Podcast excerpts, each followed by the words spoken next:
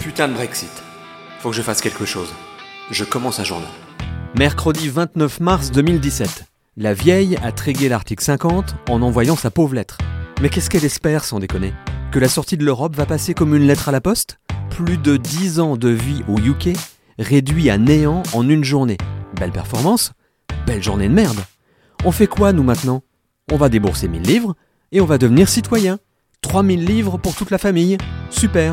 On n'en a rien à foutre de vos votes de protestation contre l'Europe. On n'est ni pour ni contre. On est frangliché. Vous savez ce que ça signifie? Que nous sommes des Français intégrés. On n'est pas venu reconstruire un bout de France en Angleterre, façon Costa del Sol. Non, on est venu s'intégrer. Et ça marche.